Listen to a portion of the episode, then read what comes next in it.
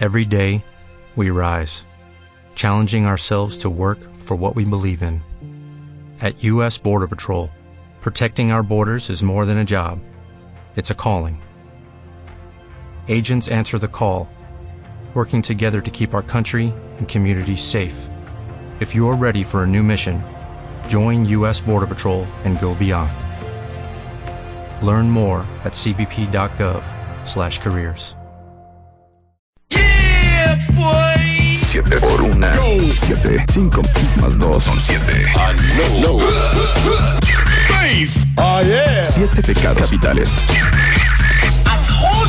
10 menos 3 dan 7. Los días de la semana. 7 maravillas del mundo. El séptimo aniversario de Marta de Baile hará historia. Gánate Dos Avenger 2012. Más info wradio.com.mx y revienta en el obelisco con nosotros. Permiso Segov de GD1 al 8384 de 12.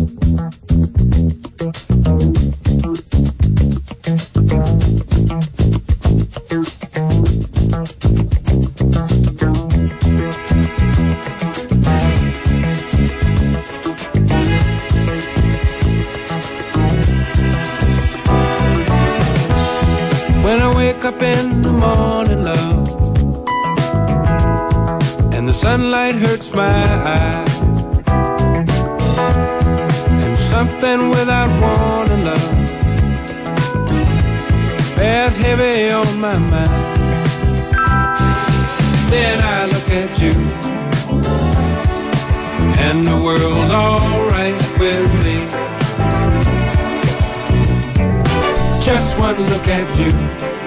Ay, podemos, And I know it's gonna be podemos.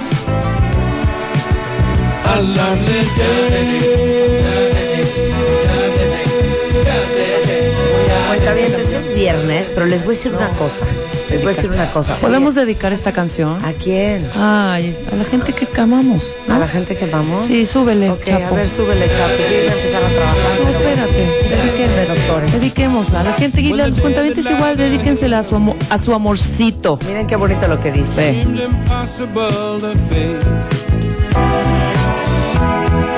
Someone else instead of me always seems to know the way. Then I look at you, and the world's alright with me. Just one look at you, and I know it's gonna be. Oigan qué bonito. A lovely day. Hermosa.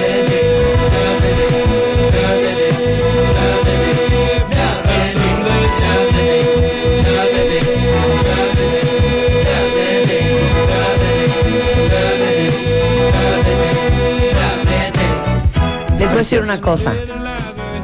Yo creo que suena a un tema súper trillado porque es algo de lo que se habla muchísimo y se hacen 823 mil campañas diferentes y este hay 823 mil fundaciones, organizaciones diferentes haciendo algo al respecto. Pero les digo una cosa, yo creo que no podemos dejar de hablar de esto suficiente. Más bien, no podemos hablar de esto suficiente. Es verdaderamente impresionante las cifras. Y yo les voy a decir una cosa. Como mujer y como cabeza de este programa, es mi responsabilidad hacer conciencia, así como de muchas otras cosas que hablamos todos los días, hacer conciencia de esto, particularmente porque yo no sé por qué yo tengo un trauma con el cáncer. Pues Y es como que, somos hija, mujeres- nosotros oímos, claro, oímos cáncer y es muerte, Ya estamos, muy, ya estamos muy mal y muy contaminadas. Está con nosotros una reina, la doctora María Teresa Cisneros, que es citóloga, o sea, especialista en células. El doctor Roberto Hernández, que es cirujano oncólogo. Y yo les quiero decir una cosa. Yo ya no aguanto el cuento del cáncer. Ya no puedo más. Ya no puedo. ¿Qué es esto? Pues una enfermedad, una pandemia hoy en día. O sea, es una pandemia, es que de veras es una pandemia. Yo no sé, cuentavientes, si a ustedes les pasa lo mismo que me pasa a mí. Pero a mí cada semana me cuentan un cuento. De un señor que es súper, súper sano, súper atleta, y entonces fue a hacerse una colposcopía, como, no, una colposcopía, no, una, ¿cómo se llama? Colonoscopía. Colonoscopía, yo colposcopía, ¿eh? una colonoscopía, eh, así de rutina, corte A, le encontraron cáncer, y entonces ahorita está con unas quimioterapias espantosas. Una fulana que de repente tiene, ya sabes, dos hijitos y está súper joven y está súper bien y de repente siente una bolita corte A, cáncer de mama. Eh, un señor que de repente de la nada, él se sentía muy bien, le empezó a doler el estómago, corte A, cáncer en el estómago. O sea, esto es de todos los días, Teresa. Así es. Mira, Marta, si me permites decirte, México es un país, no yo diría en vías de desarrollo, desarrollado, donde las enfermedades crónicas degenerativas son de las primeras causas de mortalidad. De esto es el cáncer que tú estás diciendo. Cada año mueren un promedio de 70 mil mexicanos por cáncer. Y de estos, de estos, de estos 70 mil, muchos están asociados a factores de riesgo que podríamos evitar. Y uno de ellos, permíteme que te lo diga y lo vuelvo a repetir, es el cigarro. Ya deja de fumar, Rebeca, por buena favor. onda. Ah, eh, dicen, tengo miedo al cáncer, pero sin embargo, somos oídos sordos a esos problemas. Esto estoy hablando en cáncer de pulmón en general, pero no nada más en pulmón va a participar. En muchos cánceres participa en esas 70 mil defunciones. Los casos que se registran en México en promedio son 150 mil aproximadamente cada año. Por eso tú estás diciendo que cada vez sabes de una persona y de otra que tiene cáncer. Si nos referimos a la mujer, desgraciadamente, el, como tú lo decías, el cáncer mamario es la primera causa de cáncer en la mujer. Y este lo podríamos prevenir. ¿Con qué?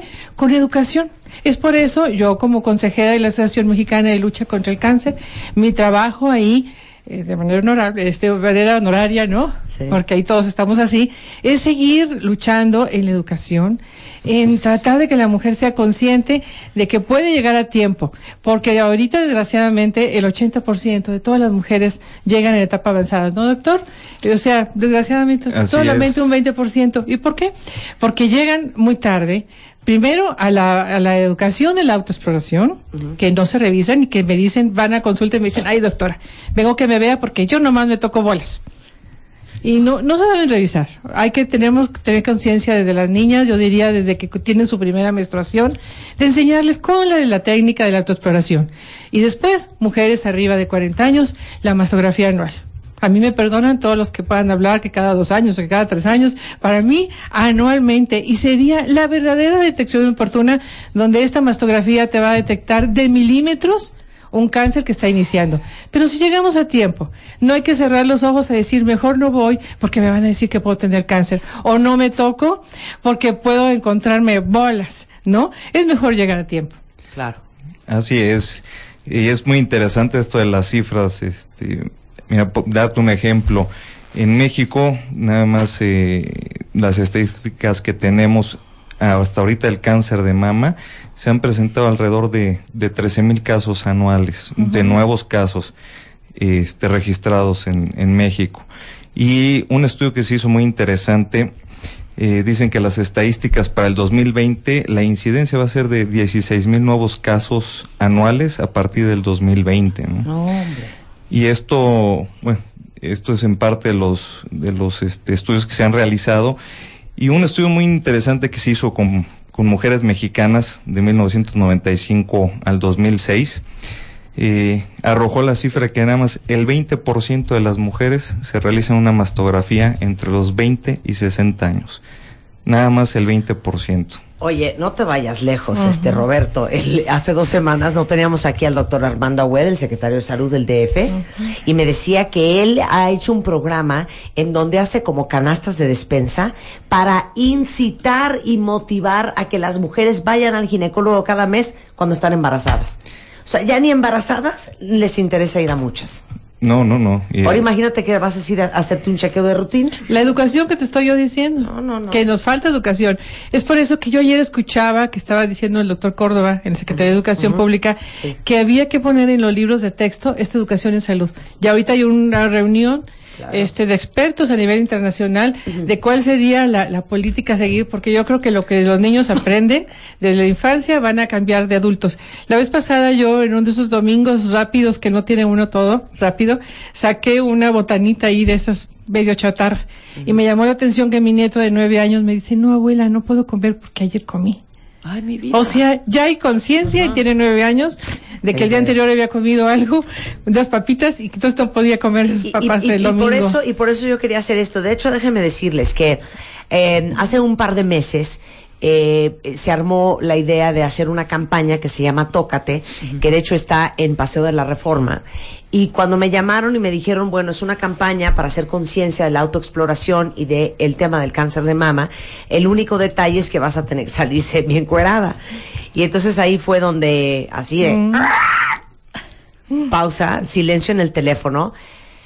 Me quedé pensando y dije, hijo, yo creo que es un muy buen regalo para mí y para todas las mujeres que puedan ver eso en Reforma y en una revista y aquí y en martadebaile.com. Ahorita les tuiteo esa foto y es una, una, una fotografía que nos tomó Pedro Torres a muchísimas mujeres y que salió en la edición de la revista Quién eh, para hacer conciencia de la autoexploración, porque lo increíble es que de todos los cánceres, si hay uno que es salvable, es el cáncer de seno. Y aún sabiendo eso, todos los días se mueren 10 mexicanas por cáncer de mama. Ya Nos 14. acompaña, ¿eh? Ya, Ya 14, 14 imagínate. Está la doctora Betsabe Hernández, es eh, cirujana oncóloga y tiene una subespecialidad en mama. Este, 14 mujeres diarias. Sí, eh, otra cosa importante ahorita que estás mencionando eso, la verdad es que eh, eh, cuando nosotros, nosotros les preguntamos en la consulta si se autoexploran, siete de cada diez no lo hacen. Y te lo dicen, no, yo nunca me había tocado, ¿no? Mucho menos se van a hacer una mastografía anual si nunca se han tocado. Y si, y como decía la doctora, si no empezamos desde que están niñas, desde que tienen su primera menstruación, a lo mejor las mamás dicen, ay, no, qué exageradas, ¿no? ¿Cómo que desde que están niñas? Eh, el cáncer de mama no es, no es a partir de los 40. Tenemos muchísimas pacientes entre 20 y 40 años, ¿no? Sí es más frecuente en mayores mujeres de 40, pero las mujeres entre 20 y 40 cada vez vemos más mujeres Así es. con cáncer. de Oigan, mama. pero no entiendo. O sea, si ustedes dejan que les agarren las chichis cualquiera, Sí, entonces ¿cómo no se las agarran ustedes? ¿No? ¿Estamos de acuerdo? Oye, Marta, y, y hay ok, que... no cualquiera, el novio, pues. hay que puntualizar algo también. Eh, estadísticamente hablando, la autoexploración hoy en día no disminuye la muerte por cáncer de mama. Claro. No es suficiente la autoexploración. Hay que ir con un especialista y hay que hacerse la mastografía. Es la única manera que tenemos para disminuir la muerte por cáncer de mama. Claro, Y ahorita les vamos a son dar. las tres cosas, ¿no? Sí. La autoexploración, la exploración del Sí. médico especialista, que sí, Sí, tiene que ser alguien claro. que esté entrenado en eso, y eh, los estudios, la mastografía. Espérate, hacemos una pausa. Ah, Digo una cosa muy fuerte, Sí, Betsabe. por eso. Miren, yo no quiero intrigar, ni Yo quiero meter saña. Yo lo voy a decir porque es más bonito que lo diga yo a que lo digas tú. A ver, les tengo una muy mala noticia. No todos los ginecólogos saben tocar una mama, ¿eh? Y se los voy a decir por lo siguiente. Yo conozco un caso de una chava que llegó al ginecólogo porque se sintió una bola. Y el ginecólogo le dijo, no es nada, seguramente son unas bolas de leche. A los cuatro meses vuelve. Doctor, es que ya me sentí otra bola. A ver, déjame tocarte. No seas necia, no es nada. Seguramente son unos conductos tapados, unas bolas de leche, no sé cuánto. La historia de muchas Ok. pacientes. Sí. A los nueve meses dijo, ya, mejor voy con un oncólogo.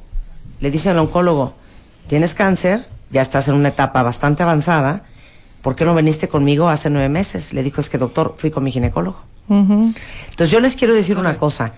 A mí van a pecar de exagerada, pero yo les conté mi caso, cuando yo me sentí una bolita, yo dije, o sea, aquí no hay de, de piña. Cualquier bola que ustedes encuentren en cualquier parte del cuerpo, sea en la cabeza, sea en la chichi, sea en el pie, sea en la nalga, de veras, más vale la pena ganar, eh, gastarse los mil, mil quinientos pesos o hacer el esfuerzo de ir a su clínica de salud y ver a un oncólogo y un especialista que en un año después estar con problemas de radiaciones y quimioterapias. Claro. Así es, eso es, eso es muy Fue cierto. muy fuerte lo que dije, pero es la verdad. Es, la verdad. Ahora- no se rajen ustedes dos que son oncólogos, digan la verdad. No, sí. Yo sí, creo que- Ustedes son los de las bolas. Lo único que yo sí te quiero decir, yo que no soy oncóloga, Sí. y lo único yo sí estoy a favor de esto, que, que no podemos decir solamente que tiene que llegar todas las mujeres al oncólogo, porque muchas que nos están escuchando no pueden tener el acceso a un oncólogo.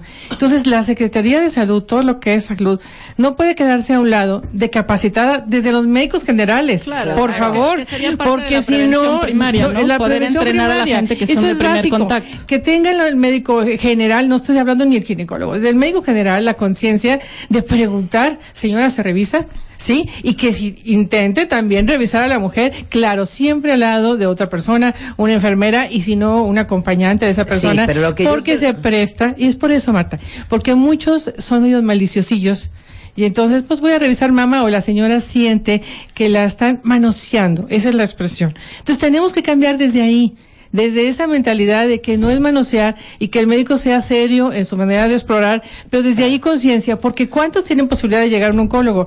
Yo estoy de acuerdo que si se tienen recursos, a correr al oncólogo, pero si no, siquiera con el ginecólogo y que estos también se preparen en exploración. Totalmente Ahora, como el doctor decía ahorita, estudios hablan que no hay más que la mastografía, yo también eso pienso, para una detección temprana. Sin embargo, si también en lugares lejanos donde no hay ahorita una mastografía y la mujer se puede tocar y detecta un cáncer de un centímetro o de dos, pues es mil veces mejor a que llegue con una bola de 10 centímetros. Entonces hay que aprender a tocarse y no dejar a un lado y decir al fin que pues no voy a vivir más si me lo encuentro antes. No, sí, un cáncer mientras se detecta en una etapa más pequeña, más pequeñita, donde hay menos ganglios eh, que están eh, eh, con la metástasis de este cáncer, hay un mejor pronóstico. Entonces, por favor, no porque estén ustedes muy lejanos, que no tienen médico, que no tienen dinero, no, no se vaya a decir, no hay nada que hacer. No, tóquense, tóquense y ya se verá.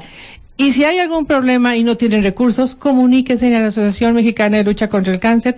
Para eso estamos, para apoyar a la gente que no tiene, para que asista a esto. Ahora, ¿sí? no los quiero traumatizar a todas. Pero les tengo una muy mala noticia. Otra mala. Otra muy mala noticia. No, les voy a decir por qué. Porque ese es parte del argumento que nos contamos muchas mujeres. Uno. Ah, no, pero no, no es nada, porque en mi familia no hay cáncer. Ah, no. Mi pero tazazo, ¿eh? Es una bola, pero no, no creo que sea nada. Te voy a decir por qué. Porque mira, yo tuve, tengo hijos. Les di de mamar. Y estoy súper joven. No tengo por qué tener Y cáncer. luego te buscas el par en la Entonces, otra. no sé quién se sepa, no sé quién se sepa esas estadísticas, pero el porcentaje de. Sí. mujeres con cáncer de mama que no había habido cáncer en su familia. 10%. En la, en la familia, o sea, los antecedentes familiares solo son van del 10 al 15%. 10%. El resto del cáncer de mama es esporádico, o sea, que no necesariamente necesitamos un familiar con cáncer de mama. El resto, la gran mayoría, O sea, no ¿qué se relaciona porcentaje de mujeres cáncer. con cáncer de mama nunca tuvieron nadie en su familia con cáncer? de- 10% solamente de los casos tenían antecedentes de cáncer en la familia. Solamente 10%. Entonces, el 90%, Eso quiere- el 90% no había antecedentes en la casa. Claro. Si en mi familia no hay, no, definitivamente no. Eso, Eso es desde el muy 7, el importante. 10%. Eso es un gran mito, Sí. porque hablando dentro de los mitos dicen, en la mujer joven no hay cáncer de mama, no es cierto. Desgraciadamente en nuestro país Claro. cada día vemos mujeres abajo Más de 40 jóvenes. años con cáncer de mama. Mujeres que dicen también, yo estoy embarazada y yo no voy a tener cáncer de mama. No, también hay cáncer de mama asociado a, a embarazo. Y es más ¿no? agresivo. Ahora, otro mito. Yo estoy casi plana. Tengo, no uso ni brasier. Tengo una mama de do- dos centímetros. Ahí también hay cáncer. Sí, claro, el tamaño Sí, no tiene ahí nada- porque nada ese es otro Sí, mito. es. Ese es otro mito. A mí me lo dicen Sí. ay doctora, pues sí, ni, ni estoy plana, ni tengo. Y esas planas los están poniendo prótesis sobre una mama que ni se hicieron, no se hicieron una mastografía y hay un cáncer. Entonces, por favor, independientemente del tamaño, también hay que hacerse la mastografía y también hay que aprenderse a tocarse. Y es más ¿Sí? fácil explorarse, de hecho. Claro, ¿Qué ibas a definitivamente. Es muy importante, ¿no? Y, y mira esto de las estadísticas que son los estudios que se hacen a nivel mundial con, con miles de pacientes. Y la mastografía ha ayudado a disminuir la mortalidad por cáncer de mama solamente en un 20% y en las mujeres arriba de 50 años. Y hoy en día, con las nuevas tecnologías que tenemos de imagen, de mastografía digital, que nos permiten tener una imagen eh, eh, más nítida en Sí. mujeres más jóvenes por la densidad de la mama, nos está ayudando a encontrar lesiones todavía más tempranas en mujeres eh, cada vez más jóvenes, ¿no? Entonces, es muy importante puntualizar esto. Y lo otro que, que tocaste eh, el punto hace rato, y que las mujeres están tomando conciencia cada día más, que el que tiene que ver el problema de, de los tumores de las bolitas es un especialista, ya sea un cirujano oncólogo, un ginecólogo que tenga la, la subespecialidad en oncología, son las personas que deben de, de estudiar esto, ¿no? Claro. Porque el pronóstico va a cambiar desde la manera en que te hacen la biopsia, cómo te la hacen, cómo te estudian y eh, el mejor tratamiento para atacar el cáncer es el primero. Claro. Ese es el mejor. La biopsia inicial o el abordaje inicial es clave. A veces las mujeres pensamos que si nos tocamos una bolita y vamos con el oncólogo, ay no, porque me va a decir que es cáncer, mejor voy primero con mi ginecólogo. No, o sea, el oncólogo ve padecimientos que también son benignos, ¿no? A nivel de la mama y es el que mejor va a saber reconocer cuando es maligno y, cu- y cuando es benigno. Entonces, no necesariamente ir con el oncólogo nos debe dar miedo y no necesariamente me va a decir, no voy con él porque me va a dar cáncer. Sí, ahora otro mito. Si me, perdí- me- me permiten, no todas las bolitas que están en la mama es cáncer. Sí, por supuesto. Definitivamente claro. no. La mayor veces, la mayor frecuencia van a ser procesos benignos. Llámese un pequeño quiste, un pequeño fibroadenoma, este, cualquier alteración que pueda presentarse ahí, entonces vayan al médico. Ahora, cualquier bolita que sea mala, una célula para irse reproduciendo y llegar a tener un tumor desde un centímetro son años. A ver, o sea, la eso- mujer sí. tiene oportunidad de, de detectarlo por esta mastografía de milímetros. Se calcula que de acuerdo a la duplicación celular puedan pasar hasta un promedio de cinco años a- hasta siete años de llegar a tener un tumor de un centímetro. Ahora, ahí van, son varios factores, porque el cáncer es muy diferente en cada mujer, ¿no? Va- Van a ser muchos factores para que un tumor de repente sea tan agresivo que desgraciadamente decimos, ¿cómo? O sea, al año esta mujer murió y a otra pueden pasar los cinco años y ahí está. O sea, son muchos factores que, que intervienen. Pero lo que quiero decir es que el cáncer no va a estar de un día para otro. Y tampoco, otro mito, por favor. Mi nieto me dio un codazo, que es muy frecuente a veces con las Ah, abuelas, y tengo un golpe. Aquí ya tengo cáncer. Entonces van y es que aquí había un cáncer porque mi nieto me dio el, el codazo.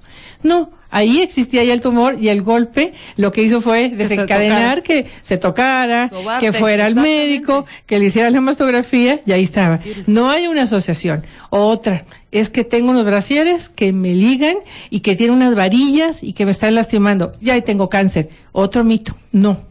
Claro que no es recomendable que su mamá pues la tenga lastimada por varillas por querer pasar de talla 30 en lugar de 38, ¿no? De que se están apretando. Pero no es un factor de riesgo. Ese es otro mito que es muy importante este conocerlo. ¿Sí? Ok, pero a ver, explícame lo de las células, eso está súper interesante. Si, por ejemplo, te diagnostican en el 2012 un cáncer de mama, esto significa que por lo menos esto lleva gestándose Cinco años antes. Cinco años antes. Claro. Claro. Depende mucho también la biología Sí, molecular. yo. o sea, Claro, lo- pero, lo- pero tumor. eso no significa que cinco años antes te lo pudiste haber encontrado. Sí, por una mastografía. O Porque sea- ahí comienzan lesiones, a verse calcificaciones, pequeñas estrellitas que se ven en la mastografía, ¿sí? Que nos habla, aquí está iniciándose un tumor. Esa es la verdadera detección de la enfermedad. Por eso una mastografía anual Es, la que salva la vida, claro. Para estar a claro, tiempo. Claro. Así es. Tenemos pacientes que se hacen uno o dos estudios eh, a- al año siguiente, ¿no? Y dicen, ah, pues mi estudio estuvo bien, y dejan pasar tres años. Y en esos tres años que no se hicieron estudio, Claro. ahí, cuando ya llegan, Claro. pues ya llegan con una masa palpable, ¿no? Otra cosa, vemos esa mastografía con esas pequeñas estrellitas que el médico con poca experiencia le dice, no es nada, estos son calcificaciones, déjalo. Claro. Y regresa a los dos años y vemos otra mastografía y donde estaban esas estrellitas, ahora está un tumor ahí. Eso, eso también es muy importante. Eso es muy seguido que lo podemos ver, encontrar. Actualmente ya hay eh, especialistas en radiología que exclusivamente se dedican a ver mastografías, ¿no? Y, y, y la experiencia sí. de los radiólogos aquí este, ayuda bastante, muchísimo. Claro, Na- eso- Nada, nada como ir a hacerse una mastografía. ¿Se han ido a hacer una mastografía cuentavientes? O sea, ¿cómo te tratas de aconchavar a la que te la está haciendo a ver si te da un poco de información? Y no hay nada peor Que no te cuando diga nada, dice, ¿no? Que cuando te dice, Mire, su, su médico. Mejor espera que su, Su médico. médico. le dé el diagnóstico. Ay, no, sí, no, no. no, una pesadez espantosa. Y no se vista Sí. hasta que le vuelvan a avisar. No se vista, quédese con su batita de papel ahí a un Y lado. entonces juras, claro, es que va a venir el doctor ya a llevarme al quirófano. Claro. Una cosa espantosa. Oye, no, otra cosa bien importante ahorita hablando de la mastografía, es el colmo que muchas mujeres dicen, ay no, es que duele mucho, el apachurrón duele mucho. Yo siempre les digo, duele más una depilada o cualquier otra cosa que hacemos para vernos bonitas, ¿no? Que una mastografía Claro. es una vez al año. Les vamos a explicar cómo funciona la mastografía, a qué edad se la tienen que empezar a hacer, cada cuánto se la tienen que empezar a hacer. Y todas las dudas que ustedes tengan sobre el tema de cáncer de mama, pueden mandárnoslas vía Twitter o vía mail a debaile.televisa.com.mx o arroba Marta de Baile. Ya volvemos. Tienes exactamente 140 caracteres para mandar un tweet a arroba Marta de Baile. Arroba Marta de Baile. Y si no te alcanza, mándanos un mail. Mándanos un mail. De baile arroba televisa punto com punto MX. Mándanos un mail. Más Marta de Baile. En W. En W. De veras se los digo en serio, yo quisiera no tener que estar hablando de esto. Pero es que esto es ya una pesadilla para todo el mundo. Yo no sé quién de ustedes, cuentamientos, por favor, mándenmelo, vive también angustiado con el tema del cáncer por la cantidad de casos de diferentes tipos de cáncer que escuchamos todos los días. Este mes es el mes para hacer conciencia del cáncer de mama, porque al final en México, imagínense ustedes que todos los días se mueren 10 mujeres de cáncer de mama. 14. Que, 14 llamamos. Que de todos los cánceres, si hay uno que es curable, es el cáncer de mama. Y uno de cada cuatro casos, a menos de que me corrijan aquí los doctores, en cáncer de mujeres es de mama. 75% de los casos son detectados en etapas avanzadas. Correcto. Y estamos hablando medio de mitos, eh, aclarando dudas. Iban a decir otro mito, el del desodorante. Así es, ese el desodorante preguntan de- mucho las que personas. que si el desodorante de talco provoca cáncer, No. no. no, provoca cáncer, que si los lácteos provocan cáncer, tampoco, eso es un eso es un gran mito, fíjate.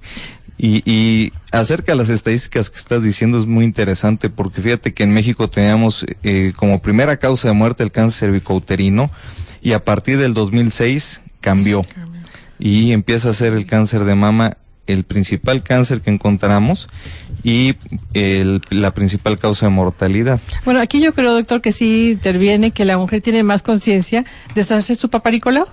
Yo creo que, que ahí sí no podemos negar el efecto de las campañas y es una muestra de que podemos abatir el cáncer. Ahorita Claro. además con la vacuna creo que más va Sí, a poder. claro, Sí, sin embargo sigue siendo el segundo lugar como causa Sí. de muerte por cáncer en la mujer. Pero mama es el problema. Ahora, sí hay factores de riesgo que participan. A ver, lo que te iba a favor. preguntar. Sí. A ver. Mujeres que tienen su primera menstruación antes de los 11 años, eso no lo podemos nosotros modificar, ya nacemos con esa posibilidad, o bien su menopausia después de los 50 años de edad, que siguen menstruando. Mujeres que tuvieron su primer hijo después de los 30 años de edad, o sea que al- alargan este periodo. Las que toman eh, terapia hormonal de reemplazo, estoy O hablando del apoyo tuvieron ningún en la hijo menopausia, también, ¿no? o los que no tuvieron hijos, aunque les diré que yo en conserología veo mujeres con 8 y 10 hijos Sí, que tienen y que tienen cáncer, o sea, no se les olvide eso, pero sí es más frecuente, por ejemplo, en las monjas es más frecuente el cáncer de mama, Tenemos el cáncer pacientes. de, de cuerpo, del útero, Sí, claro. esos son los cánceres más asociados a las que no han tenido hijos. Y algo importante, estilos de vida. Si la mujer es sedentaria, si está pasada de peso, hay un estudio que hicieron en más de 10 mil mujeres en Texas, no sé si ustedes vieron ese estudio, donde se demuestra que si han aumentado Claro. más de 5 kilos desde su juventud, en estando en la, en, la, en la edad de la menopausia, el riesgo se duplica de la posibilidad de tener cáncer. Entonces necesitamos eh, cuidar nuestro peso, bajarle la dieta rica en grasas y en carbohidratos, o sea, porque eh, está asociado a este, a este, este aumento de peso y al sedentarismo. Cada vez es más fácil agarrar el control hasta la de la tele y no movernos este, no caminar, sino ya queremos el metrobús para todos lados y no caminar nada. Entonces el sedentarismo está en todo. Entonces Sí, ese ah, estilo de vida, esa alimentación baja en productos naturales, eh, comer más fibra, comer más frutas, más verduras, un, es- un estilo de vida más saludable eh, contribuiría a bajar el, el incidencia del cáncer. Claro, como dice la doctora, hay factores de riesgo eh, internos que uno no puede modificar, pero hay que poner mucha atención en los que sí podemos modificar, que son todos los que acaba de mencionar la doctora. Ah, y ¿no? la copita. Perdón, El- la mujer que toma, la mujer que toma y fuma Rebeca, tiene más Ahí te hablan, posibilidad. Rebeca, te hablan. Porque podemos decir es que nomás la copita social, pero ¿cuál es la social? ¿Diario o el fin de semana? Claro. O sea, cada vez más la mujer está tomando más y por eso también hemos visto un incremento en este Incluso en cáncer. el de pulmón, ¿no? Sí. Por lo mismo. hay, hay factores que llamamos nosotros de prevención primaria, que son las que podemos proporcionar nosotros los médicos, y los de factores eh, secundarios que ya son inherentes a, a cada paciente, ¿no? que son todos los que han estado comentando. Ok, pero a ver, díganme la verdad. Quitémonos las caretas. Neta, neta, neta. Siempre estamos sin caretas. Imagínense que estamos en la sala de mi casa. ¿Por qué creen ustedes que hay más cáncer de mama que nunca? Esa es una... La verdad, ¿cuál es tu teoría? Yo digo que la que industrialización. no ortodoxa. Mira, ¿Cuál es que la industrialización en que vivimos, ¿no, doctor? Eso es muy Muchas importante cosas. porque, mira, aparte de, si te das cuenta, ¿quiénes son las que más fuman hoy en día? Las mujeres. Las que más consumen alcohol, las mujeres. La terapia hormonal. La terapia hormonal de reemplazo y otro factor muy importante, todo lo que es la terapia de, o lo que se usa para eh, la fertilidad, Claro. que son este, unos, uno- unas bombas de, de hormonas. hormonas, ¿no? Y en parte, eh, todos los productos que consumimos de pescado, eh, de pollo, carne y demás, son animales que se han sido estimulados con, con Hormonas. hormonas, ¿no? De hecho, hay una película muy buena que se llama eh, Forks over knives. ¿O en cuál? Food. la, Ah, eh, Food Inc. Ajá. No, es que que vean es- Food Inc, Forks over Uno sale de esa película es- no queriendo comer nada. Es que que la es industrialización y tantas cosas químicas que tenemos alrededor, ¿no? Ok, entonces tú dirías la comida. Pues las estilo de en la vida. comida. Yo creo que es ver, toda es una todo, serie de estilo de factores, ¿no? vida. Claro, el Es. Ahora de vida, vivimos más. Hay que pagar un precio por esa sobrevida tenemos. O sea, en 1900, ¿qué te diré? 40, la mujer tenía una esperanza de vida de 40 años, 45 años, tengo entendido. Y ahorita estamos en 80. La mujer Claro. cada vez se quiere embarazar más tardíamente o no se quiere embarazar, ¿no? Entonces, Híjole, usted, ¿qué opinan de comer carne? Yo soy norteña, así es que poquito, pero sí comen. balanceado, ¿no? Sí, no puedes decir no como carne, Sí. pero sí balanceado. Exactamente, y no Sí, puedes. no abusar. este, y no nada más la carne, vida, balanceado ¿no? todo. Pero fíjate, Las grasas ver. y los carbohidratos. Hablaron de hormonas, de terapia de, terapia de reemplazo para la menopausia. Hablaron de eh, tratamientos de fertilidad, que son unas bombazos de hormonas. ¿Qué opinan de los anticonceptivos? Es un estudio muy bueno, fíjate. Es un estudio que se hizo en Estados Unidos que se llama eh, One Million Woman, que se le hizo para un millón de mujeres, que se estudió si el, el uso de anticonceptivos era un factor de riesgo importante y realmente No. eh, se- no se encontró No asociado. ¿no? No, no, no hay un factor que sea específicamente eh, asociado al uso de, de anticonceptivos, ¿no? Y pero sin embargo sí eh, para la terapia de reemplazo hormonal. ahora aquí, doctor, creo que era por cinco años. Diez. No había ningún de- ningún problema. Y ese ese factor de riesgo disminuía si la mujer se embarazaba. Haz de cuenta que borrabas el haber tomado cinco años anticonceptivos. Pero para las ¿Eh? que tienen Pero ¿cómo vas a poner en la, en la receta embarázate para que Claro. tu factor de riesgo disminuya? Claro, pero a ver. Sí, ¿no? No, no, pero porque ayer, eh, ayer fue el Día eh, Mundial de la Menopausia y ayer estuvimos hablando de menopausia aquí en el programa.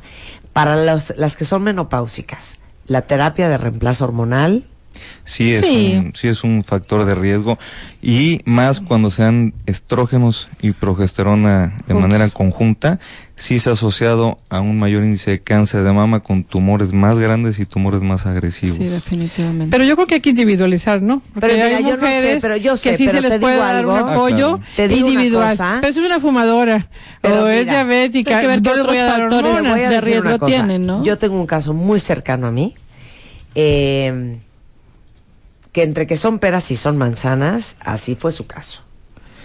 Eh, fue una señora que llevaba muchísimos años tomando terapia de reemplazo hormonal, estaba tomando eh, un medicamento que se llama Premarin, Ujú. ¿qué Así es? es. ¿Qué? ¿Progesterona? No, estrógenos. Eh, estrógenos. Estrógenos. y este y, y le sale un eh, tumor en la mama y cuando se va a Estados Unidos llega a Houston y dice que ella estaba tomando este hormonas el doctor se volteó y le dije, ah, ok, no, es que, ok, ya entendí.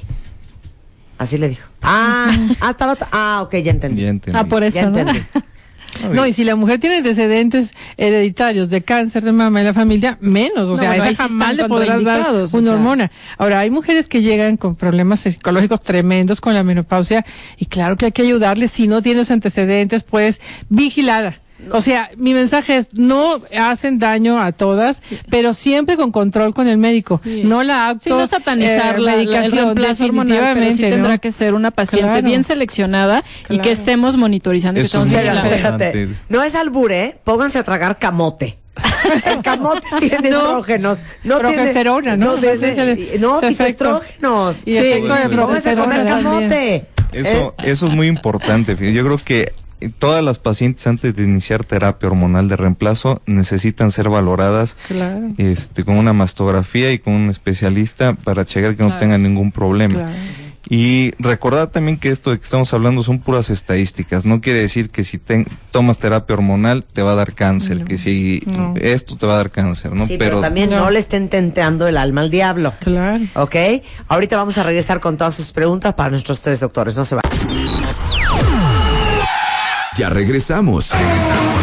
Ya, ya. Regresamos. Re- re- regresamos. Marta de baile en W. Regla de oro, cuentavientes adoradas. Mi chamba es darles a ustedes la información para que tomen mejores decisiones. Y su salud, nuestra salud, es lo más importante. Y, y se oyó muy chistoso, pero es la verdad. Ustedes dejen que les agarren sus partecitas otras personas y no se las agarran ustedes. Y por eso el mes de octubre todos hacemos un gran esfuerzo por hacer una campaña de conciencia sobre la autoexploración, sobre la mastografía, sobre el ultrasonido, sobre revisarte, sobre tener una vida más saludable, eh, porque es el mes del cáncer de mama y todos los días en México eh, aparecen 14 casos nuevos. De funciones. De funciones, perdón, de funciones. Entonces, a ver, ¿quién de ustedes se tiene que hacer una mastografía y cada cuánto? Pues más permíteme un momentito. Antes de hablar de la mastografía, hablábamos de la autoexploración y es importante que esa no se la vayan a practicar antes de menstruar, porque si no se van a tocar todo lleno de bolas. La mama se congestiona en la etapa premenstrual. Entonces, correcto, el día más correcto para hacérsela es entre el día 7 y el día 10 de su regla, contando primer día, el primer día de menstruación. Ojo, ¿así? Porque si todos los días en la regadera, este, con el jaboncito se están tocando, de veras no van a encontrarlo. Hay que hacerlo mejor con esa rutina. Si la mujer ya no regla, porque está en la menopausia, ¿sí? O porque la operaron y no tiene matriz, agarren un día fijo del mes. Su cumpleaños. Yo les digo su cumpleaños, entonces si nacieron un día 10, todos los días 10 de cada mes. Bueno, eso es respecto a la autoexploración que cómo se lo deben de revisar. Primero deben de ponerse frente a un espejo, sin, eh, con buena luz, sin nada de collarcitos o del pelo encima de la- del pecho, con buena visión y ver el color de las mamas, ver su tamaño, ver la forma, ver que no se vea desviado el pezón hacia un lado, hacia otro. Después van levantando las manos hacia arriba y en el momento de levantarlo, si hubiera un tumorcito, se hace lo que nosotros llamamos piel de naranja, que la piel está gruesa como con puntitos. Van a revisar esto. Ya que se observaron muy bien,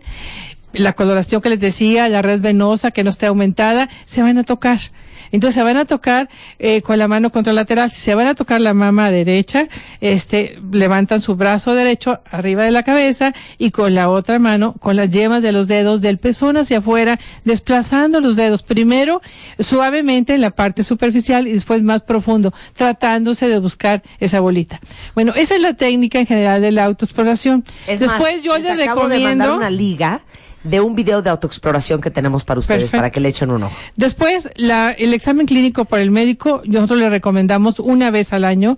Después de los 25 años de edad, sería muy correcto ir al médico y que las revisara. Sí, y que la revisara su oficial. técnica de la autoexploración. Ok. Eso es respecto a la parte clínica.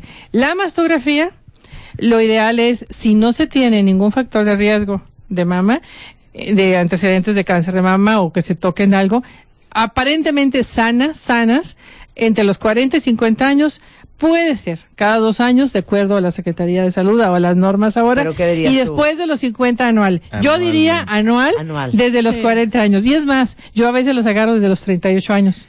En mi consulta de los 38 años les hago la mastografía anual. Sí, anual. Si son menores, utilizar el ultrasonido también, este, si tienen antecedentes de algo de cáncer, también eh, con el ultrasonido. Mi pregunta para ustedes es, y díganme la verdad, cuentavientes, todas las que me están escuchando 40 over, ¿quién de ustedes se ha hecho una mastografía? ¿Cada cuánto? ¿Y quién no se la ha hecho en su vida? Díganme. Ahora hay que tener cuidado también a dónde vamos a ir a hacernos la mastografía. Ojo, hay muchos problemas ahorita de negocios, de laboratorios, que yo te hago por tu mastografía y que por 100 pesos y que por, bueno, regalados. Entonces mejor vayan a algo que ya está certificado, sí, o vayan a las instituciones de salud para asegurar también la calidad de la mastografía. La Asociación de Lucha contra el Cáncer lo que estamos haciendo ahorita es colaborar en la preparación con becas para, para radiólogos, para que pues aprendan la lectura Bueno, de la ¿a dónde mastografía, porque el problema es que hay muy pocos mastógrafos, muy poca gente certificada para una buena lectura de la mastografía. Sí, porque como decía Entonces, hace rato el eso- doctor, o sea, los radiólogos también eh, deben tener un entrenamiento Bueno, en ¿a dónde va a ir? mastografía. Yo digo Mastografía. que- Hay- hay- ¿ISSSTE IMSS? ¿Puede uno confiar? claro, y Secretaría de Salud. Claro. Ok. Y, y hay, hay dentro de estos eh, eh, lugares también de, de sociedad- eh, públicos, hay mastógrafos ya digitales, que es lo Claro. que se está cambiando actualmente, y que estos son, como te comenté, más específicos, ¿no? Y eh, es muy importante comentar que las mujeres se tienen que empezar a autoexplorar a partir de los 18 años, como marcan las normas y también internacionales, y a partir de los 25 ir por lo menos una vez al año con un este experto y el tema de la de la mastografía, ¿no? Que a partir de los 40 yo también tengo casos en que a veces los los pido desde los 35 años. Y muy importante las pacientes que tengan antecedentes de cáncer en familia, en pacientes jóvenes, por ejemplo, una hermana, una mamá, eh, la abuela que los tuvieron antes de los 40 años, ellas tienen que empezar a hacerse la mastografía entre 5 y 10 años Antes. antes Claro. de la edad que se presentó el, el caso. Sí, suponiendo ¿no? que la mamá lo tuvo a los 38, la hija tiene que empezar a los 28 para eh, sus estudios. Ok, a ver, Betsabe. Si no eres parte del sistema del Seguro Social. ¿a dónde puede uno irse a hacer una mastografía gratuita? Gratuita. ¿Gratuita ni? Mira, no hay manera. no, O bueno, más hay, barata. hay varias Bueno. instituciones. Bueno, Ah. una de las que están, pues que es donde estoy yo, es El el, FUCAM. es el FUCAM, que está ahí el Instituto de Enfermedades de la Mama. Ajá. Ahí, bueno, la, la- una de las partes principales del instituto es precisamente el programa de tamizaje, ¿no? Ahí sí es mucho más económico el estudio. Y los radiólogos que están, pues son, imagínate, o sea, ven eso todos los días. Claro. Lo Instituto es- Nacional de Cancerología, Hospitalología González. Este- Y la Asociación de Lucha contra el Cáncer, que también tiene a veces promociones de- gratuitas Y la de mastografías. también la fundación CIMAP, eh, También. también tiene convenio canaliza. con, con este buenos hospitales, el hospital ABC del San Angelín eh, Chapultepec, donde hay también gente eh, preparada para esto, donde hay mastógrafos de, de muy alta calidad. ¿no? O sea, ¿qué Y lugares hay? con- Sí, o sea, Sí, lugares, lugares hay, hay. inclusive también eh, comentaba, ¿no? Que a lo mejor la gente no tiene los medios económicos.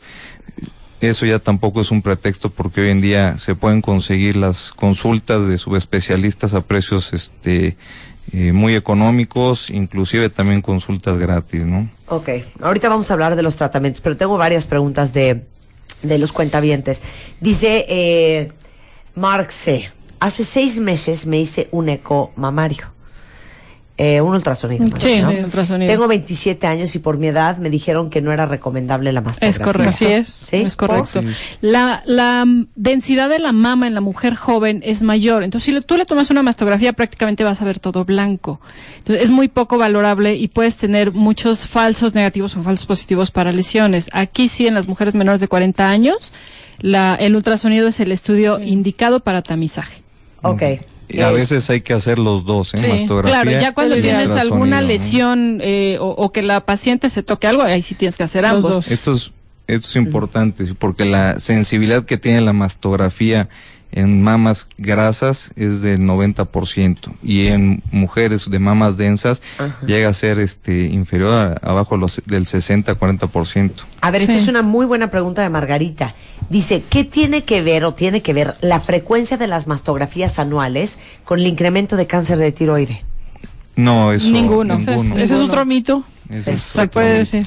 Hay, hay efectivamente algún cáncer de tiroides que se asocia con pacientes que tuvieron radiación previa, pero radiación no por radiografía, sino por tratamientos De radioterapia. eh, de radioterapia, ¿no? Sí, no, ninguno. Pero yo creo que antes podía, podría haber la posibilidad de que había radiaciones, pero ahorita los equipos modernos no, definitivamente. Se no. radió uno más en el Sí, avión. En el avión Sí. o la, frente O a la televisión.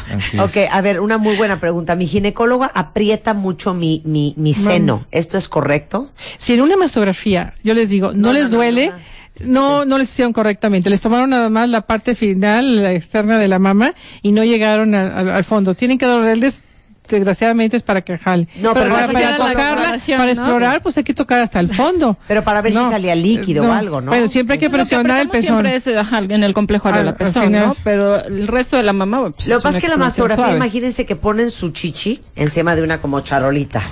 Es una Y hamburguesa. entonces, sí, en- y baja una cosa de plástico. ¿Te encanta cómo lo digo? El doctor está risa y risa. Este, entonces, Es que si la vieran, ella está haciéndolo Sí, mal. lo estoy haciendo a mano. Estoy poniendo mi chichi sobre mi mano izquierda.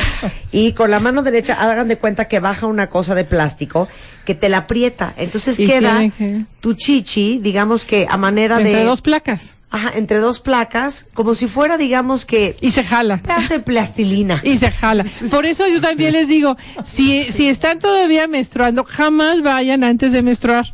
Porque entonces sí el dolor va a sí va a ser, insoportable, tremendo. ¿no? Entonces yo siempre les pongo Pero te digo- cuando menstruaron para que vayan a Más hacerse que el duele, estudio. es incómodo. No, no, sí les duele. Si Porque estás premenstrual, Ah, no, es, sí, eso sí. Pero cuando a mí me la hicieron, más que doler, es molesto. es muy molesto porque pues la chichi no es no no no no no no nació para ser estirada de esa manera, ¿verdad? Pero hay que hacérselo. Pero hay que A ver, eh, dice aquí, mi abuela y mi mamá tuvieron cáncer de mama. Alto riesgo. ¿Existe riesgo, algún examen de sangre supuesto. que me pueda decir si tengo el gen? No, de, No. bueno. Bueno, Mira. sí estudios genéticos. Sería, más que de sangre serían estudios exactamente Genéticos. moleculares genéticos, ¿no? Para ver si ella tiene ¿Qué porcentaje tiene esta Mira, el riesgo, el Sí, riesgo cuando tienes dos, dos familiares y de primera línea, que son madre Sí, y abuela, Sí. es alto. llega a ser hasta cinco, cinco veces más el riesgo eh, de, de una gente que no lo tiene, ¿no? Y eso que de los estudios genéticos es muy importante acordarse que nada más el 10% de los cánceres tienen relación directa con alteraciones genéticas. Pero a ver, entonces ¿qué les recomiendan a mi Sí, Claro, un ella tiene oncólogo. que ser, eh, ella tiene que ir a un oncólogo y ser valorada. Y hacer Y- el estudio genético si se puede, sí. Y una Para ver si tienes alteración en ese gen. Una que hay vigilancia dos, tres que son ya conocidos completamente, que requiere tienen, vigilancia que estrecha. tienen una evaluación completa y vigilancia Sí. muy, y sobre muy todo si su mamá y su abuela les dio el cáncer joven, más alto riesgo Como todavía. mamá, Y si ella tiene hermanas, igual. Tienes que estar ojo al Cristo.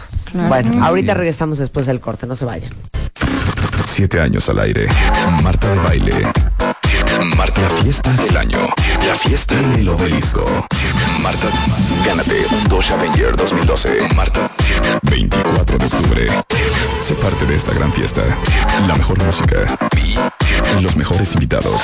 en el obelisco. Solo por W Radio. No te la puedes perder. Permiso Segov de GD al 8384 de 12.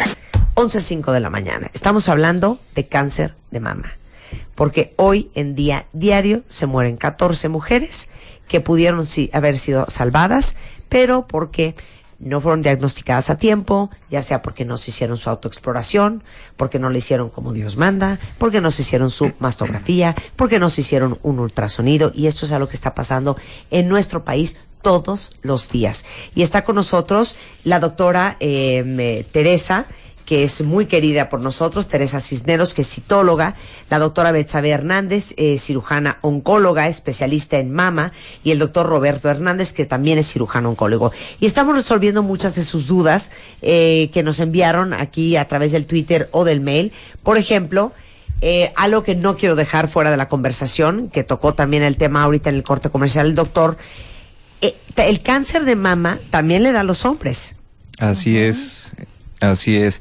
El 1% de los cánceres de mama diagnosticados es en hombres, ¿no? Entonces, también es muy importante que cualquier eh, eh, hombre que se sienta una tumoración en la mama, acudir al especialista, ¿verdad? Porque sí es factible y sí pasa el, el- el cáncer de mama en hombres. Ahí, doctor, puede ser este el antecedente también hereditario, ¿verdad? En hombres. En hombres la también. alteración en el gen. En el gen, exactamente. En los BRCA2, hombres hay que hacerles estudio. Sí. Y es importante que se conozca esto porque pues si no lo sospechamos o pensamos que solo le da a las mujeres, pues nunca se va a diagnosticar. De hecho, en los hombres cuando se diagnostican, la mayoría de ellos se diagnostican en etapas más avanzadas todavía Claro. que en la mujer. En Sí, porque Porque no se sospecha. Y no quieren ir. Además, Exacto. no quieren ir. Yo vi un caso que fue a cancerología, que venía de Zacatecas, que se resistía porque le daba vergüenza y llegó con un tumor inmenso, inflamatorio. Este, Sí, nosotros también ese- tuvimos un caso hace poquito y la verdad es que hasta Pero el señor hombre. se siente raro, pues es que en- entre puras mujeres y me podrán ver aquí si yo veo puras mujeres, pues sí, porque también es un padecimiento Claro. mucho menos frecuente obviamente, pero le da, Y le que da a se hombres. trata, se trata igual que en el caso de las mujeres. Sí. Ok. Eh, preguntan aquí, eh, bueno, entonces los hombres sí deberían de hacerse una mastografía cada año, No ¿no? tocarse, no. No, no, no. Tocarse. Digo, No, sí, tocarse. se hace una mastografía en el momento que se detecta una lesión Sí, claro. y si el volumen de... de, de- Pero igual, autoexploración para los hombres también. Bueno, pues, tocarse. tocarse y Como si se deben de tocar los testículos también, porque es la manera de poder detectar a tiempo, ¿no? Así es. Ok, eh, preguntan aquí, eh, ¿cuál les haré? ¿Cuál les haré? ¿Cuál les haré que, que verdaderamente aporte? Eh, tengo comezón en el área del pezón. Me exprimo para ver si tengo secreciones y nada. Me toco, pero solo en una mama siento más dolor. ¿Por qué puede ser? Habría que ver qué edad tiene, si tiene mastografía, si tiene si no se ha hecho ningún estudio, si solo es a nivel de la piel o hay algo más, pero pues yo creo que eso, con También ese cuando único aumentan síntoma de peso, tendría también también, cuando que, aumentan que ir de a peso. revisión, ¿no? Ajá. Cuando aumentan de peso, a veces tienen la sensación también de, de prurito en el área de los pezones. Pues Pero ahí es muy eczema, que es importante ver que es en los dos lados. Eso es importante, ¿no? Si es nada más en uno, pues cuidado.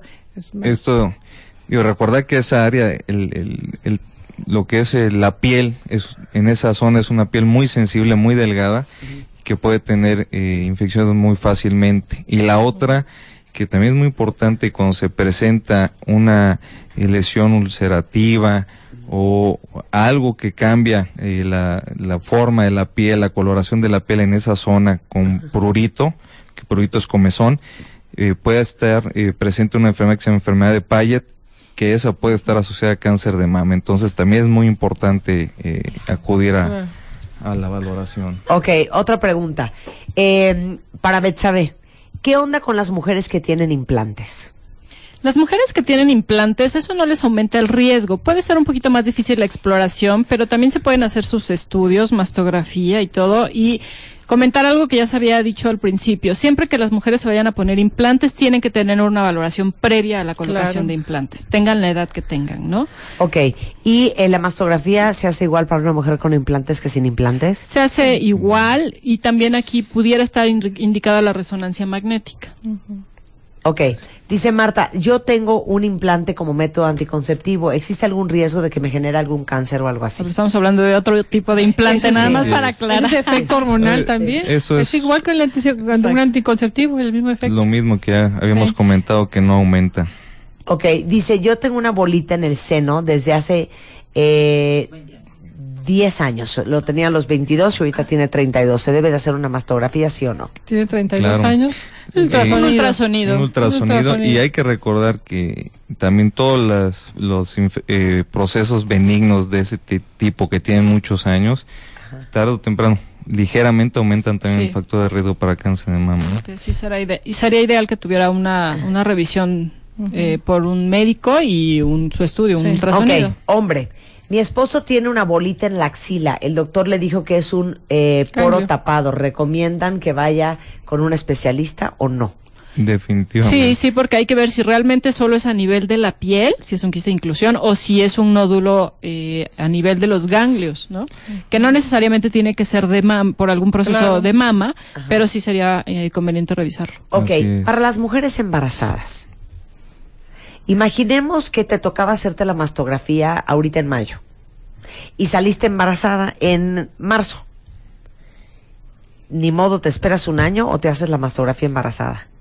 Mira, Se puede hacer estudio de ultrasonido. Claro que siempre va a haber cambios propios del embarazo que nos pueden dificultar un poquito eh, el estudio, pero y sobre todo si ella se toca algo, bueno, con mucho mayor razón. Pero y con también, ultrasonido sí. si hay necesidad de hacer algún estudio radiológico estando embarazada, Claro. eh, actualmente hay unos eh, mandiles de plomo que se le ponen a, en el a- abdomen para Protectores, proteger a las pacientes, así es. Dice que por favor yo aprovecho que están aquí los tres para, para que mencionen cómo se hace el tacto, si esa es la palabra correcta, de, los tes- de los testículos, que fue algo que mencionó Teresa.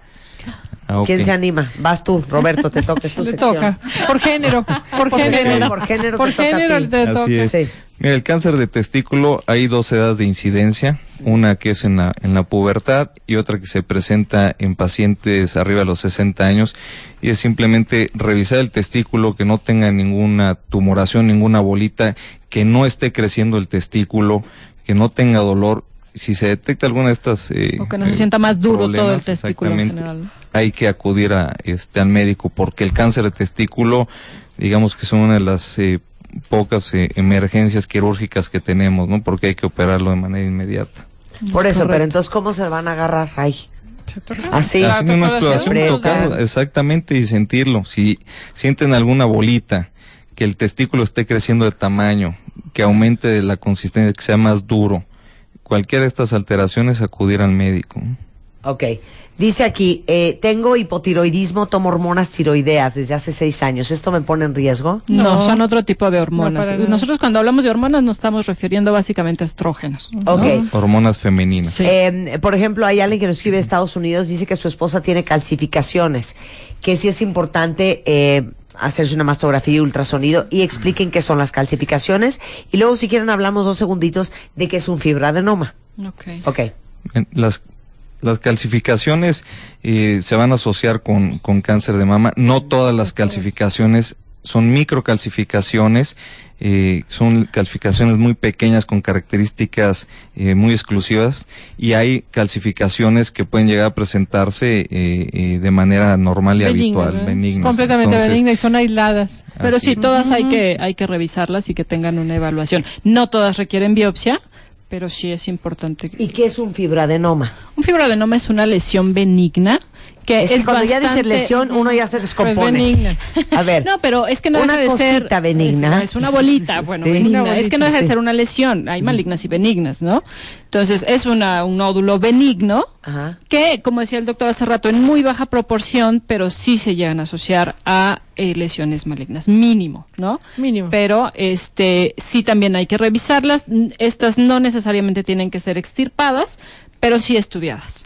Es Y tejido fibroso, tejido fibroso que ocluye a veces el conducto y queda una, pe- pe- una pequeña parte de glándula y por eso se llama fibroadenoma. Ahora, ¿Eh? hay Esos son muy familias- frecuentes en adolescentes, ¿eh? Sí. Hay que tener este Que aquí hay que hacer la, dif- la diferencia ahorita que dice la doctora con adolescentes, con algo que se llama tumor filodes, ¿eh? que Sí. si es ese sí hay que quitarlo. Ok, dice aquí Elena, a ver, si yo tengo antecedentes en mi familia de cáncer, me debería de hacer la mastografía Claro. mucho antes de los 40. Depende qué familiares son los que ¿Y a los que tienen el antecedente. A ver, ¿por qué? Porque si es dire si es si no es lo mamá, mismo la mamá o la abuela o una hermana que la prima segunda, ¿no? O sea, sí. y- pero si es tu mamá, tu abuela, Diez años o antes. por tus hermanas, Diez años antes de cuando a la mamá le dio el cáncer.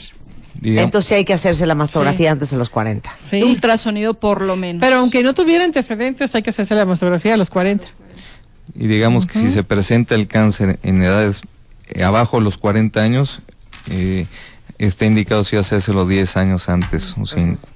Ok, dice aquí una cuentaviente que cuando se aprieta le sale líquido y siente una masa que le duele.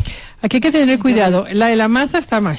Ahí puede haber un tumor. Lo de la secreción, si hay gente que toma antihipertensivos o antidepresivos, puede haber una secreción blanca transparente.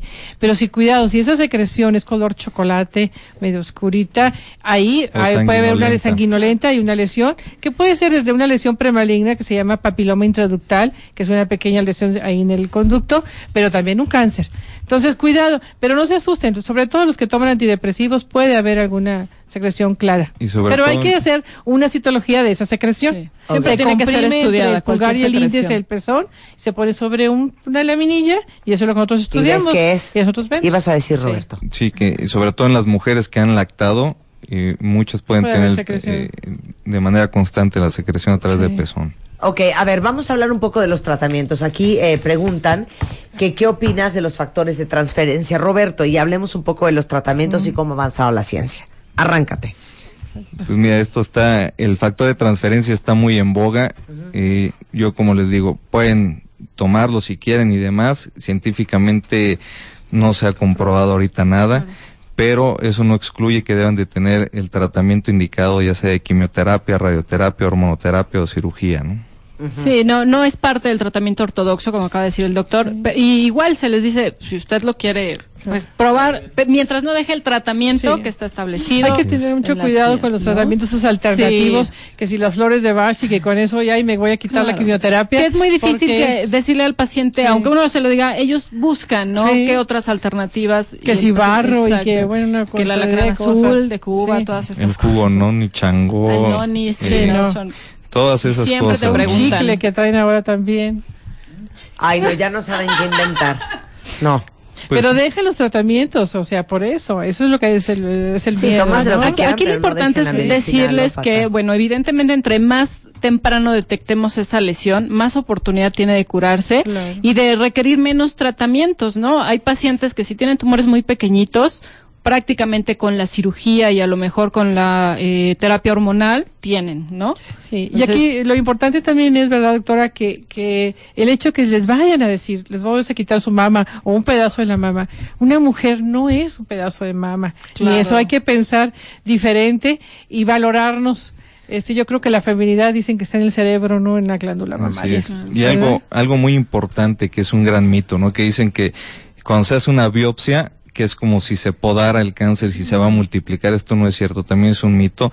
Y todas las, todas las bolitas eh, que tengan que realizarse una biopsia, no va a haber ningún problema. O sea, se so- que hacer. Ok, Ah, solo ah, falta. ¿sí? Ay, perdón, perdón que te interrumpa, pero aquí hay que tener cuidado. Hay un diagnóstico muy común que yo creo que le- muchas mujeres tenemos, la mama fibroquística. Sí, la cuidado, fibroquística. no caer en que le voy a operar, porque Sí, entonces nada. pueden caer en médicos que comiencen a quitarles bolita y Bolitas y bolita y y bolita cada dos, tres meses, pero lo que tienen es mama fibroquística, que quiere decir que esa mama, en lugar que tener un conducto, hagan de cuenta, dos ramitas, tiene diez. ¿Sí? Entonces, la mama fibroquística no se va a operar. Hay que tener mucho cuidado con eso. Ok, eh, solo falta que me digan que no, no es nada de qué reír, sí, que eso sí es verdad y sí sirve, pero dudo mucho, ¿eh? Aquí Yasa dice, ¿qué saben del nuevo brasier que detecta el cáncer de mama antes de una mastografía? No. No hay Eso- posibilidad. Definitivamente no. Eso no Gracias, o sea, si ahorita me No, dicho, no existe, no. Marta, no te rías, sí sirve. No, pues ya lo, usa- ya lo usaríamos Sí. todas, ¿no? Es una locura y un invento. No, eso, bueno. eso no existe y desgraciadamente hay muchos charlatanes que se aprovechan de, de estos temas. ¿no? Y que cualquier parte del cuerpo, ¿no? Que se ponen Claro. algo de ese tipo. Ahora Así que una es. No, no, camiseta no, y que capta la temperatura del cuerpo y que ve cuando está la reproducción celular. Están Bueno, ni sacando el, pe- ni A el ver, PET. han Sí. preguntado mucho otra cosa. Ahorita hablamos de los tratamientos, Roberto, que todavía me la debes, pero mucha gente pregunta, si mi papá tuvo cáncer de colon, si mi mamá tuvo cáncer de páncreas, si mi abuela tuvo cáncer en la columna, bla, bla, bla, ¿eso igualmente debería de estar preocupada por el cuento de cáncer de mama? Sí. O sea, el cáncer. en la familia es motivo suficiente Claro. para estar preocupado. No tiene que ser específicamente cáncer de mama. Algunos tipos de cáncer sí se asocian más con el cáncer de mama. Por ejemplo, si la mamá tuvo cáncer de ovario, si en la familia hay uno con cáncer de ovario, otro con cáncer de colon, hay síndromes que sí, Los, los abarcan todos, pero no cualquier cáncer, no necesariamente cualquier cáncer, ¿no? Pero sí el tener factores hereditarios es importante que la, que la persona Son- siga. Claro, sí, es un factor de riesgo. ¿no? Son El- antecedentes tendencias, importantes. sí, Importantes antecedentes hereditarios importantes. Ok, este, aquí una, una mujer muy acomedida pregunta que si le sirve tomar diario leche de soya por aquello de los estrógenos. Pues le baja los bochornos, hay gente que le hace efecto. Otros nada, ¿verdad? Ok. Así es. Eso es psicológico. A ver, los tratamientos, Roberto. Ok. Mira, eh, actualmente tenemos cuatro armamentarios para el cáncer de mama. El primero y el más importante de todos es la cirugía. Sí, por supuesto. ¿sí? Y después tenemos la quimioterapia, la radioterapia y la hormonoterapia. No en todos los casos va a ser necesario Los eh, cuatro. los cuatro, a veces uno, dos, tres, etcétera. Hay que individu- individualizar cada caso. Y actualmente dentro de la cirugía tenemos ya lo que es eh, la cirugía convencional, que es quitar toda la mama, y la cirugía con- conservadora de mama. Y eh, no todas las mujeres son candidatas a hacer cirugía conservadora de mama, son indicaciones muy específicas este, y casos donde va eh, va a depender del tipo de tumor, de la mama de la paciente y también pues de la capacidad del, del cirujano. ¿no? Claro. Entonces es muy importante aclarar esto. ¿no? La tendencia general es hacer cirugía conservadora cada vez más, ¿no? Siempre y cuando también la paciente nos dé esa oportunidad. Si llegan pacientes, bueno, como aquí en México sabemos que la gran mayoría en etapas avanzadas, pues por más que queramos hacer cirugía conservadora, pues no es posible, ¿no? Pero la tendencia es a, a detectar cada vez más temprano las lesiones y por ende que esto nos va a permitir cada vez más hacer cirugía conservadora. Y, y actualmente, en cuanto a quimioterapia, el, uno de los, o el cáncer más estudiado que hay actualmente es el cáncer de mama, y ahora tenemos medicamentos que no teníamos hace cinco años, Claro. hace tres años, que nos han ayudado bastante, que es lo que llamamos terapias blanco, eh, y que eh, esto sí ha beneficiado en, eh, en la sobrevida de, de las mujeres, ¿no? Oye, aquí hay una muy buena pregunta. Muy buena pregunta. A ver. Marta, mi hermana necesita una biopsia de mama, pero en el seguro le pusieron la cita hasta enero. ¿Se puede esperar? No, pues No. claro que no. Digo, eso es por logística del hospital y porque están súper Claro saturados, pero no, no, para nada es conveniente esperar tanto Entonces, tiempo. ¿qué Yo te pediría que se comunique ¿A la Asociación de Lucha contra el Cáncer para que por medio de la asociación se contacten con la gente del IMSS y decir esto no puede ser que le pasen tanto tiempo. O sea, una de las funciones, puede decir, misiones de la asociación es esto, ayudar a la gente a la canalización a donde requiere. Les voy a A aprovechar ver, el entonces Mike, entonces para apunta el teléfono el para tu dato. hermana. Por supuesto que no se puede esperar hasta enero para Nada, la biopsia. la Asociación de Lucha contra el Cáncer es el teléfono 5574 0393 Ajá. al ¿Otra vez? 5574 0422 o también pueden escribir a la página www.amlcc.org y ahí con mucho gusto ellos los van a orientar y ojalá poder ayudar. Ok, Esto- bueno, pues ya está. Esto Hay que ganarle la carrera al, al cáncer, o sea, Sí, no puede ser de que venga es vida. seis No, meses por Esto, después. esto es muy importante, ¿no? Porque si hay pacientes que las dan citas dos, tres meses en instituciones públicas y, y esperar tanto tiempo sí es este, contraproducente, claro. Y la otra también es que les digan, es urgente que te tengo que operar mañana. Eso también no es cierto, Sí. ¿no? O sea, el someterse a un tratamiento de este tipo es eh, un- que hay que pensarlo, que hay que estudiar. Además que es por como- pasos, no nos podemos Así brincar es. ningún paso porque no son tratamientos sencillos, no es cualquier cosa, ¿no? Yo siempre les digo a los pacientes, este, a lo mejor usted está- piensa que esperar los tres o cuatro días que tarda en el resultado de su biopsia eh, va a ser mucho tiempo, pero no, todo tiene que ser por pasos Sí. porque una cirugía de mama, una quimioterapia, una radioterapia no es cualquier Es tipo de tratamiento. Claro. Muy bien, ok. ¿Dónde te encuentran a ti, Teresa Cisneros? Ok, eh, lo, bueno, lo privado 55 75 45 37 o bien a la asociación en el 55 74 03 93. En la asociación. Ujú, En la Asociación la Mexicana lucha de Lucha contra el Cáncer. Muy bien, muchas gracias, María Teresa. contrario. Roberto Hernández, ¿dónde estás? Yo estoy en el Hospital ABC Observatorio. Ya vi 5272 2222. 2222. Así es. Y quiero aprovechar para comentarte que en el hospital tenemos un equipo eh, nuevo que estamos utilizando en las pacientes que están recibiendo quimioterapia que nos ayuda a prevenir la caída del cabello por los efectos tóxicos de- del medicamento. Tenemos dos años usándolo aquí en México, somos pioneros y prácticamente, al igual que en Estados Unidos, y el equipo ya lleva muchos años utilizándose en Europa y actualmente tenemos de las pacientes que, que lo han utilizado un 90, 95% de, de efectividad para esto, ¿no? Y es algo muy nuevo y que a las mujeres se les hace muy importante, ¿no? Es inclusive dicen que es la, la diferencia entre el Sí, la, la caída del cabello en las pacientes tiene un impacto muy grande, ¿eh? Tanto como la mastectomía o en Claro. algunas pacientes hasta más. Claro. ¿no? Tú les estás hablando del diagnóstico y ya te están preguntando, ¿se me va a caer el cabello? Es la Claro. primera pregunta que te Sí, hace. sí, Claro. definitivamente. Betsabe, ¿dónde te encuentran? Igual en el, en el hospital inglés, en el observatorio y al teléfono 52 30 82 46. Ok, ¿y, lo- y los datos de FUCAM? Los datos de FUCAM. Eh, FUCAM, el teléfono de FUCAM es 5678-0600. Muy bien, pues muchísimas gracias a los tres. Al contrario, Un gracias. placer Gracias. tenerlos aquí. Y mis niñas, tóquense. Para eso eh, hacemos estas campañas todo el año y especialmente eh, muy reforzadas en el mes de octubre para que ya no se mueran mujeres en este país por un tipo de cáncer que puede ser curable. Muchas gracias a los tres. Son 11.26 de la mañana en W Radio. Gracias. Que por cierto, quiero compartir con ustedes que eh, para todos los que aman la marca Tommy Hilfiger, por sexto año consecutivo se están uniendo también a la lucha contra el cáncer de mama con la campaña BHI 2012, que es Breast Health International, en la que eh, esta preciosa actriz francesa Charlotte Gainsbourg, eh, fotografiada por la actriz, guionista y productora Drew Barrymore, con la bolsa de edición limitada creada para esta causa y los fondos eh, de la bolsa serán donados a la Fundación Internacional sin fines de lucro eh, Breast Health International que promueve la investigación eh, y tratamiento de cáncer de mama. El lanzamiento de la bolsa, cuya edición está limitada a muy pocas piezas, fue el pasado 21 de septiembre, exclusivamente en www.tommy.com y a partir del primero de octubre